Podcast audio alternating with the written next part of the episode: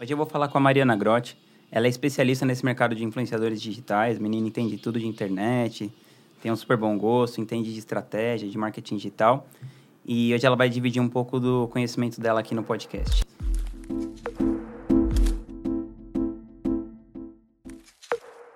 A Mari também, ela foi a primeira pessoa a trabalhar no canal Me Poupe, primeira pessoa a trabalhar junto com a Natália. Ela pegou o canal quando ela começou a trabalhar no canal quando era muito pequeno ainda, tinha alguns milhares de inscritos. Hoje tem mais, quase 3 milhões, né? E, e, eu queria que você contasse um pouco assim da sua trajetória, que você saiu da televisão, né, fazendo produção de televisão, para entrar nessa coisa de internet. Queria que você contasse como é que foi um pouquinho e as habilidades que você desenvolveu ao longo do caminho, o que você acha importante para quem quer trabalhar com isso. Maravilha. Antes de mais nada, queria agradecer o convite. Hum, Rodrigo é o meu mestre. Tamo é, Estou aprendendo muito ainda, tenho muita coisa para aprender, mas vou contar um pouquinho dessa, dessa transição aí de televisão para mídias sociais. Eu trabalhava como produtora de externa na Record, então era um programa ao vivo, diário, é, não tinha muitos horários, cada hora estava num lugar. Um dia a produtora me ligava e falava: você tem que ir para Manaus, outro dia para o Rio de Janeiro. Então era uma vida meio louca, muito mais louca do que a vida que é hoje na internet, porque que ainda mais, é, que ainda é, mas que dá para ter um pouco mais de planejamento. É, e aí apareceu a oportunidade, na época a Natália era a repórter do Hoje em Dia, e a gente já se dava super bem lá e tal. Eu tinha um projeto de TCC que trabalhava com um pouco de internet. E eu falava para ela, cara, você precisa se especializar e, e, pegar seus objetivos que você tem aqui dentro, que não estão te dando oportunidade, e colocar para fora. Na época ela já tinha um site, chamava Pop com Sara. E, enfim, e aí ela, como muito inteligente, que sempre foi, sempre é a Natália, é, pegou essa oportunidade que sabia que não ia ter lá na Record e, e criou o canal. E aí, de um tempo para cá, ela percebeu que o negócio estava crescendo, falou: preciso de alguém comigo e me convidou para participar. No começo eu fazia um pouco de tudo. Eu brinco que eu lavava, passava e cozinhava. Então toda Era parte só vocês duas? Era só nós duas. E tinha, na verdade, um editor e também uma equipe de, de criação. Mas toda a parte de planejamento, toda a parte de conteúdo sempre dela. E a minha parte um pouco na parte de relacionamento, relações públicas, comercial, enfim, estratégia para a gente alavancar. Porque na época a gente tinha 3 mil inscritos no canal.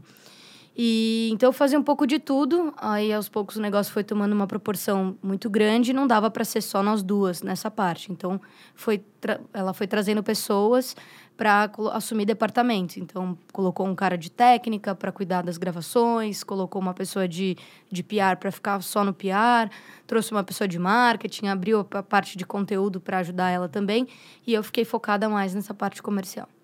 Ah, que massa. E como que você está vendo esse mercado, essa coisa dos youtubers mesmo? É, desde que você começou com isso para cá, o que, que mudou? Como que você acha que uma pessoa pode que está entrando nesse mercado agora, o que, que ela precisa saber assim? Legal. É, faz mais ou menos uns três anos que eu estou trabalhando com isso. Então eu vejo que o mercado mudou muito desses três anos para cá e está mudando demais assim. No começo, ainda quando eu não estava no mercado, pelos contatos que eu fiz e converso com pessoas que já estão aí nessa área há bastante tempo, parece que era tudo mato, assim. É, as marcas não sabiam muito lidar com influenciadores digitais, não sabiam entender muito bem a coisa da precificação. Uhum. Isso ainda é um mistério muito grande, assim, porque as pessoas que trabalham com marketing digital, especificamente, elas têm uma visão mais de performance, né? Uhum. E as marcas também têm essa visão um pouco mais de performance. E o trabalho com influenciadores digitais, no meu ponto de vista, ele não é um trabalho que deve ser enxergado apenas como performance. Ele é um trabalho muito mais de branding, né? É, você aumenta o awareness da marca. Exatamente, tal, né? exatamente. É, e, enfim, aí agora as marcas começaram a entender que, que é um mercado, eles têm que olhar para isso. É, a televisão está perdendo muito dinheiro com isso. É, sei porque vinho de TV, então estou percebendo um movimento difícil que a televisão e o rádio estão passando. Uhum. É, porque a internet, querendo ou não, ainda é hoje o, o maior veículo que, que você consegue ter uma noção muito fácil de performance. Então as marcas começaram a ver isso também como um: poxa, peraí, eu estou gastando muito dinheiro em televisão. É, e estou vendo branding, mas eu não estou conseguindo avaliar direito a performance. Na internet eu consigo, né? Certo. Então o mercado está mudando muito. Entendi. E o que, que você acha dessa coisa do marketing digital em si? Que agora você, você também atua nessa área, de certa maneira. Sim. E o que, que você acha que é a diferença do pessoal que trabalha em ser influenciador digital com a galera que trabalha no marketing digital, né? Que é essa coisa de criar os infoprodutos e tal. E como que você acha que essas duas coisas se convergem? É, eu acho que assim, no fundo, no fundo, são mercados que são diferentes, mas ao mesmo tempo eles estão interligados, né? E eu acho que tem poucas pessoas e poucas empresas que estão conseguindo fazer essa interligação. É, eu vejo muito a galera do marketing digital que não quer essa coisa de escalar rápido, é, fazer os 6 em 7, os 10 em 7, enfim. o que eu acho muito válido, porque no mercado para B2B é um pouco mais difícil você começar, as marcas começarem a te dar um valor, né? Você tem que primeiro mostrar o, o teu diferencial, performar, performar bem e aí sim você vai começar a trabalhar com, com B2B, né? É, no B2C já é um pouco diferente. Se você tem um, uma boa copy, se você sabe se pôr bem, se você tem um propósito legal, você consegue já ir criando produtos e trazendo dinheiro para casa, o que eu acho muito bacana, porque você já consegue ter um, um chão ali para começar a trabalhar e pensar em outras coisas. Mas o que eu mais vejo de diferente dentro desse mercado é um pouco da percepção de tempo, assim que é algo que eu, que eu tenho visto muito no Me Poupe. A gente fez um pouco do caminho inverso. Não sei se propositalmente, enfim, não foi uma estratégia minha, mas é, que, eu, que eu acredito que é o que se deve fazer, assim, na minha visão. É olhar muito mais o propósito da marca, entender quais são a, qual é a persona da marca, desenhar muito bem é, os propósitos, para daí sim começar a vender e, e aí criar um produto. Por quê? O que, que eu vejo é que, assim, a galera de marketing digital fica um pouco refém da performance. É, no sentido de que a galera compra muito tráfego e então fica refém dos CPC, CPQ, PQP, que eu já não entendo muito bem dessa parte. é, então você fica refém de um leilão que quanto mais o número de pessoas que estão comprando aquilo, mais caro vai ficar. Se você tem autoridade e você já tem uma, uma, uma audiência orgânica, você não está refém disso. Você pode usar isso para complementar e crescer um pouco mais com isso, mas você tem a sua audiência que é extremamente engajada com o teu conteúdo e que muito provavelmente vai querer comprar o teu produto. Mari, além desse trabalho que você faz no Me Poupe, você também presta uma consultoria para outras pessoas que, que querem trabalhar, querem se tornar influenciadores digitais e tal. Queria que você contasse um pouco desse trabalho. Por exemplo, chega uma pessoa do zero para você, quais são as primeiras orientações que você dá para ela? O que, que ela precisa se desenvolver para trabalhar com você, por exemplo? Legal. Estou é, começando com esse trabalho, então ainda é algo que eu estou aprendendo muito. Peguei uma, uma primeira cliente que é a Gabi Sayago, que é uma psicóloga e coach. Ah, o trabalho dela é incrível. E conheci, inclusive, a Gabi na mentoria do Vinhas, que eu faço parte. E, e assim, a primeira coisa que eu, que eu penso se faz sentido eu trabalhar com, com essas consultorias é qual é o propósito de marca que essa pessoa tem. Certo. Às vezes ela não sabe exatamente o propósito da marca dela, mas ela tem um mega conteúdo muito legal e que faz sentido. Não adianta também eu pegar pessoas que queiram me pagar uma consultoria ou queiram fazer um trabalho, se nem elas sabem o que elas querem fazer. Mas quando você diz o propósito, você pode especificar um pouco, assim, porque propósito fica uma palavra às vezes meio Sim, vaga. Sim, assim. claro. É, propósito no sentido de propósito de conteúdo. Ah, tá. Uma linha editorial, você está falando? Uma linha editorial, exatamente. É, a pessoa tem que ser especialista em alguma coisa. O que, que ela quer se comunicar na internet? Qual, por que, que ela quer se comunicar na internet? Aí, obviamente, a gente vai desenhar todo um estudo de persona, vai, de repente, fazer um trabalho de arquétipo para entender como que a marca dela tem que se comunicar com as pessoas. Mas dá uma explicada, assim, o que seria um trabalho de arquétipo? É, na verdade, assim, eu tenho alguns parceiros que fazem essa parte mais de, de posicionamento de marca comigo, porque eu nunca trabalhei com isso especificamente, uhum. né? No caso do Me Poupa, a gente trouxe uma, uma consultoria específica de trabalho de arquétipo. E eu tenho também uma parceira que desenvolve um trabalho de marketing de conteúdo, que ela faz toda uma análise de persona. Então, no caso da Gabi, a gente entendeu que um primeiro projeto que a gente deveria fazer seria um trabalho de persona para entender quais eram os públicos que ela já tem, porque ela já tinha um número de seguidores no Instagram, para avaliar se as comunicações que ela tem feito fazem sentido com o público-alvo que ela quer atingir. Então, é desenhar muito bem. Para quem que eu estou falando, se, eu, se a minha linguagem está sendo coerente com, com, a, com, o que eu quero, com o meu propósito, e se o meu público, como que ele está reagindo com isso, assim. Então, foi um primeiro trabalho. Mas arquétipo, pode ser que eu tenha entendido errado, né? Que eu só, eu só lembro dos arquétipos lá do Jung, Jung e tal. é isso mesmo. Mas, assim, é, um arquétipo seria um tipo de, de de personagem que a pessoa... A marca representa. Que a marca representa. Exatamente. Ah, tá. Exatamente. Então, quando, por exemplo, existem algumas marcas que estão entrando no mercado e, e antes delas entrarem no mercado, elas fazem esse estudo de persona para entender o público-alvo delas e também fazem um trabalho de arquétipo para entender como que a marca se porta. Então, existem lá os arquétipos de bobo da corte, uhum. os arquétipos de fora da lei, enfim. E aí tem todo, acho que são 12 arquétipos, se não me uhum. engano. É, e aí a marca entende como que ela se porta. Então, por exemplo, certo. o bobo da corte, ele tem uma linguagem um pouco mais é, engraçada, se comunica com o público de uma outra maneira, entendeu? Uhum. Então, cada marca tem o seu arquétipo. A Coca-Cola faz um trabalho como esse, a Harley Davidson, enfim, grandes Legal. marcas usam esse trabalho para definir posicionamento de marca. Ficou bacana. Mari, e eu queria que você me falasse qual é o livro que você mais dá de presente para os outros. Pequeno Príncipe. Já ganhei. É... eu não sou uma pessoa que lê muito, infelizmente. Não foi uma coisa que eu desenvolvi desde criança. Minha mãe sempre falava: você tem que ler, você tem que ler. Enfim, eu super ficava muito mal porque eu odiava ler. E hoje eu percebo o quanto eu perdi, perdi de tempo, assim, por não, não ser uma pessoa que lê muito. É, então, eu não tenho tanto conhecimento de livros assim para poder passar para as pessoas. Mas pode parecer bobo, mas eu acredito muito que O Pequeno Príncipe é um livro que tem uma mensagem que uma criança vai ler e vai ter uma interpretação diferente de um adulto. E cada fase, cada momento que eu estou passando na minha carreira, na minha vida, eu releio O Pequeno Príncipe para entender qual é a mensagem que esse livro quis me passar para aquele momento da minha vida. E eu já fiz isso pelo menos umas quatro vezes. E eu percebo que eu tenho percepções diferentes a cada vez que eu leio. Essa livro. é a característica desses clássicos, né? É. Então, sei lá, você vai ler o, o, Hamlet uma vez, você sente uma coisa, sei lá, acontece uma coisa na sua família, quando você lê de novo, você já interpreta Sim. Aquilo por uma outra perspectiva e tal. Mas a última vez que você leu, qual foi a mensagem mais marcante para você? Foi de um dos planetas que o Pequeno Príncipe passa sobre a questão dos adultos.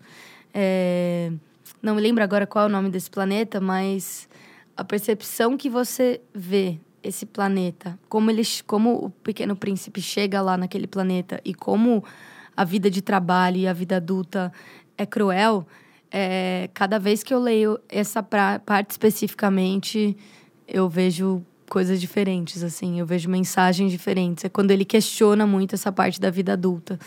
Porque ele sempre coloca, tipo, pô, a vida adulta não faz sentido. Se eu falar para as pessoas que, que, que eu tenho um planeta que ele é X, Y, Z, o adulto não, não vai entender. Ele quer coisas, tipo, materiais, ele quer coisas que numa percepção de uma criança, né? Porque o Pequeno Príncipe é uma criança, não faz muito sentido, assim.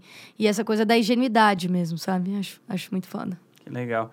E por falar mais ou menos nisso, assim, tem essa coisa de você é, da criança, né? Que a gente tem da gente, dela querer fazer algumas coisas. Às vezes o mundo vai lá e, e corta, te achata né? pra você fazer outras coisas. É. E você escreve muita poesia, assim, né?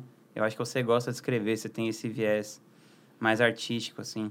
E você, e você acredita, por exemplo, que você gostaria de viver só de fazer isso? Você tem vontade de tornar isso uma parte da sua profissão ou sua profissão? Enfim, você pensa em, em atuar com arte mesmo, assim? Olha, eu já tive muita vontade muita mesmo. É, e todas as vezes que eu tive vontade, o capitalismo cortou um pouco a minha vontade, assim, a minha necessidade de ganhar dinheiro e, e, e, me especializar em algo que de fato eu consiga ter um retorno da minha profissão falou um pouco mais alto. E hoje eu vejo a poesia como uma válvula de escape, assim, para mim mesmo. Eu não faço isso com um objetivo financeiro, eu faço isso como algo que me dá prazer para refletir um pouco sobre a minha vida. Eu acho que em algum momento da minha vida eu pretendo escrever um livro. É, acho que as pessoas têm que fazer Legal. três coisas na vida, como, como, como, dizem, né? Que é ter filho, plantar uma árvore e escrever um livro. Eu pretendo escrever um livro de poesias em algum momento. Não é o momento ainda, não tenho bagagem Legal. ainda. Mas não para fazer isso como algo comercial no primeiro momento, mas mais para minha vida mesmo, assim. É, eu vida. nem digo assim como algo comercial, mas é que eu acho que a coisa de quem está empreendendo e tal, é, é, muito você achar quem você é, né? Sim. Porque acontece assim, às vezes você dá sorte de o que você gosta de fazer, você é bom nisso e o mundo paga para isso, né? Sim. Mas às vezes uma dessas coisas não tão equilibradas. Às vezes você gosta de fazer uma coisa, é bom nisso, mas ninguém quer pagar por isso. Sim. Ou às vezes você, você gosta de fazer uma coisa, o mundo paga por isso, mas você não sabe fazer, você não é bom naquilo. Sim. Enfim, acho que quando... Eu, eu acho que eu dei bastante sorte, assim, nesse sentido, porque que eu gosto de fazer e tal, e eu sei fazer direito, as pessoas pagam por isso. Mas eu sei que nem sempre. Nem sempre é, é assim. assim. É. Mas eu acho que sempre quando não for assim. E claro, todo mundo precisa comer, pagar aluguel, não sei o que lá. Mas acho que sempre for assim, sempre for assim, às vezes é melhor você adaptar a sua vida para ser menos é, financeiramente e, e, mais o que você está sentindo, assim, sabe? Total. Porque senão eu acho que você fica numa energia muito baixa, assim. Se você fica o tempo todo sendo massacrado, fazendo uma coisa que não é o que você quer fazer, porque você tem que pagar aluguel, sei lá. Sim, concordo. É. E eu, aí outra coisa que eu queria te perguntar, você, como que você planeja a sua vida, assim? Você planeja a sua vida a, em longo prazo, sei lá, você pensa assim, ah, nos próximos cinco anos vai acontecer isso, isso e isso, ou você pensa daqui a um ano, ou você Vai tipo Zeca Pagodinho, deixa a vida me levar. eu, sou, eu sou ariana, convicta, e meu signo fala muito disso, assim. Arianos, de uma maneira geral, são extremamente impulsivos. E eu tenho aprendido que eu preciso controlar essa minha impulsividade e organizar mais, ser uma pessoa com mais planejamento e mais foco para poder entender onde eu estou hoje, onde eu quero chegar amanhã. É, então, eu fiquei um pouco nessa Deixa a Vida Me Levar, de Zeca Pagodinho ali, um clássico. É, mas esse ano estou num momento muito mais introspectivo em relação a planejamento mesmo, assim. É, então, abrindo empresa, contratei uma estagiária, que é um, foi um sonho da vida que eu queria ter realizado há muito tempo já e não podia, e agora eu estou conseguindo fazer isso é, para tocar os outros projetos que são em paralelo. E, e aí é exatamente a ideia, ter um planejamento maior, assim, mas talvez de cinco anos, mas principalmente um planejamento desse ano, assim, que é algo uhum. que eu não, não, não fazia com muita frequência. E hoje eu já estou fazendo. Mari, mas, então, mas falando desse ano, você já tem um plano traçado para esse ano ou você está fazendo ainda? Estou fazendo. Estou é, num momento de abrir frentes. Então, como estou abrindo essa empresa, né? Abrindo ela de um jeito mais formal, eu estou vendo um pouco das coisas que chegam de demandas orgânicas mesmo, para entender se isso faz sentido com o meu propósito de, de empresa também. É, mas, enfim, tô nesse, até fevereiro eu tô, tô com dois projetos que já estão em andamento que eu preciso focar neles. E aí a, a minha ideia é que até fevereiro eu já tenha todo o planejamento do ano para entender quais são os outros projetos que eu vou pegar e vou traçar para o final do ano. Então, como eu estou em dois projetos que eu que estão me tomando muito tempo, eu estou olhando uhum. mais para eles, assim, nesse momento. E o que, que você quer alcançar, assim, na sua carreira, assim, para os próximos anos? O que, que você acha que seria uma, uma marca, assim, que tipo, nossa, então as coisas estão dando certo, assim, o que, que teria que acontecer? É difícil essa pergunta. Pensar o que, que vai acontecer para dizer que, tipo, deu tudo certo. É... Eu acho que pegar projetos que eu acredite muito e fazer com que esses projetos se tornem grandes, como foi algo que aconteceu com o Me Poupe, assim. É, então, trabalhar com pessoas que acreditem no meu trabalho, que tenham propósitos muito claros e que eu consiga, de alguma maneira, com o meu trabalho, ajudar elas a sair de um ponto A e ir para um ponto B, que a empresa delas comece a ganhar mais dinheiro com a internet, que consiga fazer conexões melhores, fazer com que pessoas entendam melhor o propósito da marca delas. Acho que esse é o meu maior propósito hoje, assim, é entender e como que eu vou desenhar tudo isso para poder abraçar esses projetos que vão vir e eu entregar para eles o meu melhor, assim. Nos últimos anos, você teve algum fracasso na sua carreira ou alguma situação adversa que no final acabou te trazendo um grande aprendizado?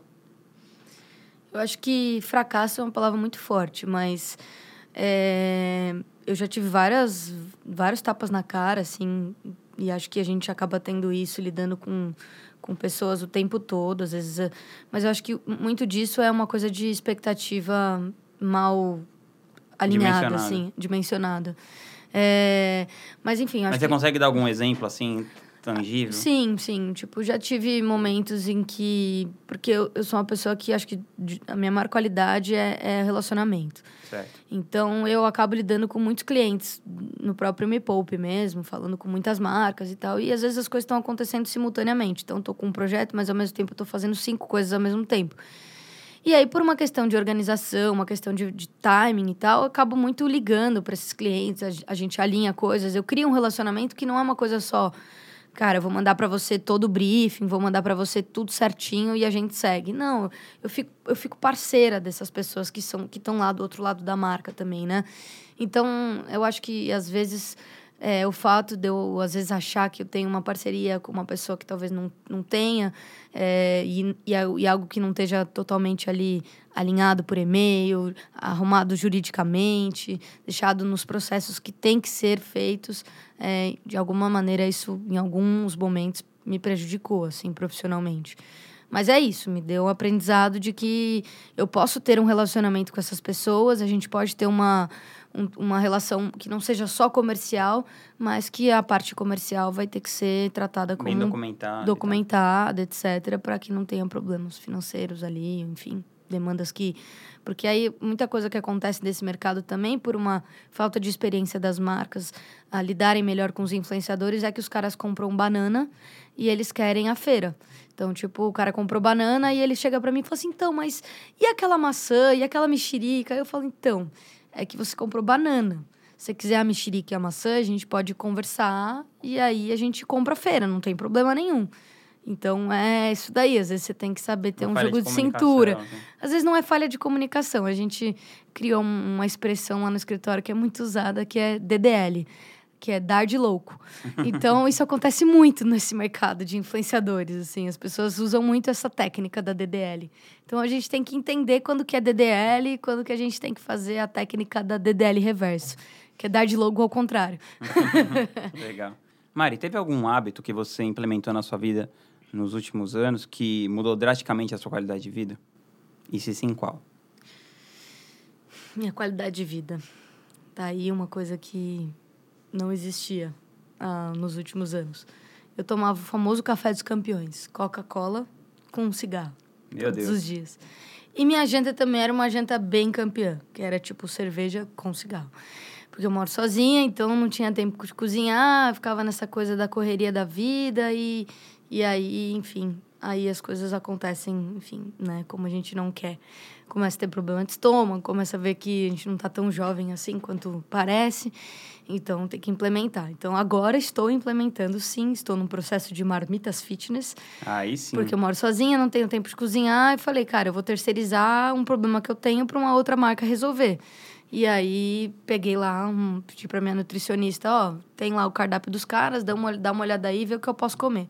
Então, é simplesmente pegar a marmita, colocar no micro-ondas, descongelar e comer mais saudável. E tentar tirar a, o refrigerante, principalmente a Coca-Cola pela manhã. E, e tá muito difícil você tirar o refrigerante, Mari?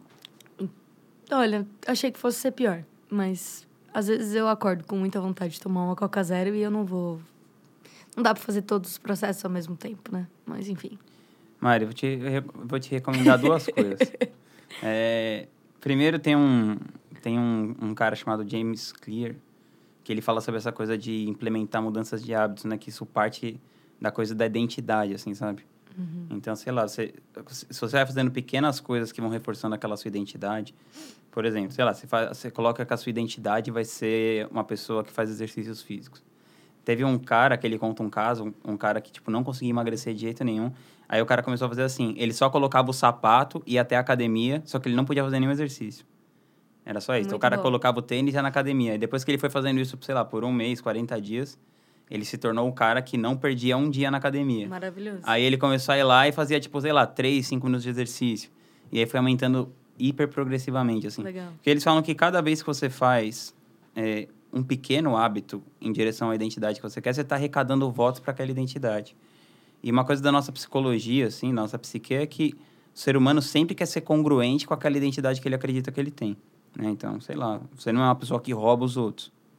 Então, toda vez que você não rouba alguém, que você pega alguma coisa e devolve para alguém, você está arrecadando votos para sua identidade que você não rouba as pessoas. Sim. É, e eu vi também nesse mesmo livro um cara falando que entrou em forma fazendo uma flexão de braço. Uma flexão de braço? É. Por... Ah, quero saber desse cara porque vou, vou fazer isso. não, porque ele falou que assim, não importa. Você tem que estabelecer um hábito que você possa cumprir, sei lá, 98% das vezes. Sim. Aí, por Senão você, você, você, gera uma coisa reversa de fracasso, né? Que... É, exatamente. Então, assim, por pior que seja o dia, qualquer coisa que acontece, você não tem como dar uma desculpa de não fazer uma flexão. Sim, isso é muito bom. E aí você faz uma flexão e você reforça aquela identidade. Então, sei lá, parece que fica mais fácil para você. Tipo, aí no segundo dia, de repente, tipo, duas flexões. Exato. E aí vai sendo Então, se você, sei lá, por exemplo, cada vez que você negar isso, você pode fazer uma técnica do tipo assim, você tá com muita vontade Aí eu vi isso no, no livro daquela Kelly McGonigal, que chama Força de Vontade. Hum. Aí você fala assim, não, beleza, eu vou, faz de conta, refrigerante. Eu vou tomar refrigerante, só que eu vou esperar 20 minutos. Aí se você espera Isso 20 é minutos, legal. quase sempre vai passar à vontade. É, Ou você pega assim e fala assim, beleza, eu vou tomar refrigerante, mas eu vou cobrar um pedágio para mim, que é tipo tomar dois copos de água com limão. Aí você estabelece esse acordo com você. Aí toda hora que você for tomar refrigerante, você fala assim, puta, será que eu quero enfiar dois copos de limão goela abaixo de mim? Maravilhoso, maravilhoso. Acho que, é acho que não, então... Isso é uma coisa. E a outra coisa são experimentos com psicodélicos, né? Então, sei lá, tem várias pessoas que, que fazem que fazem esse tipo de experimento, assim. Às eu não estou falando como uma recomendação, tal, que eu não conheço, não conheço a fundo. Mas já ouvi falar de vários casos de pessoas que sei lá, o cara era viciado em X coisa, adicto em açúcar, aí o cara tomava um cambô, nunca mais ficava. Animal. Ou mesmo com. Eu, eu, eu tomo com uma certa frequência ayahuasca, eu vejo que diminui os meus, os meus impulsos que mais me prejudicam. Isso tipo... é uma experiência que eu, que eu tenho muita vontade, assim. Eu nunca, nunca fui, nunca tomei, mas tenho muita curiosidade. É conheço pessoas que tomam, né? É. Já tomaram, enfim, e, e ouço percepções incríveis, assim. É algo que eu quero fazer esse ano, com certeza. Dá uma, dá uma diminuída, assim, sabe? Naquela... Porque eu acho que essa coisa do psicodélico, ele aumenta um grau de empatia, né? Sei. Aí quando você tem empatia com os outros, você também tem com você. Aí você começa a pensar coisas do tipo assim, meu, eu vou ser agressivo com essa pessoa. Você... Porque quando você agride outra pessoa, você está se agredindo. Sim. Quando você coloca um, sei lá, um açúcar, um negócio que prejudica o seu corpo para você aliviar uma ansiedade, você, é uma falta de empatia com você mesmo, né? Total. Então, eu acho que esse lance é bem legal e pode te ajudar nisso. Teve, teve alguma coisa que você comprou, sei lá, por menos de 300 reais que mudou drasticamente a sua qualidade de vida? Teve uma coisa que eu não comprei e é, que foi de graça e que mudou drasticamente a minha qualidade de vida, que foi meus gatos adotados. a minha cachorra eu gostaria de ter adotado também, mas foi mais de 300 reais. Gastei uns 500, que também mudou drasticamente a minha qualidade de vida. Que legal. Pô, Mari, obrigado por você ter vindo aqui. Foi muito legal essa entrevista com você. Obrigado por participar do podcast. E se as pessoas quiserem te achar, como que elas te procuram nas redes sociais? Hoje eu só tenho uma rede social, que é o Instagram. Então é Mariana Grotti, com dois T's. É, pretendo abrir meu LinkedIn esse ano também, mas por enquanto a única rede que eu tenho para as pessoas me acharem é o Instagram. Tá bom. Obrigada, mestre. Então até a próxima. De verdade.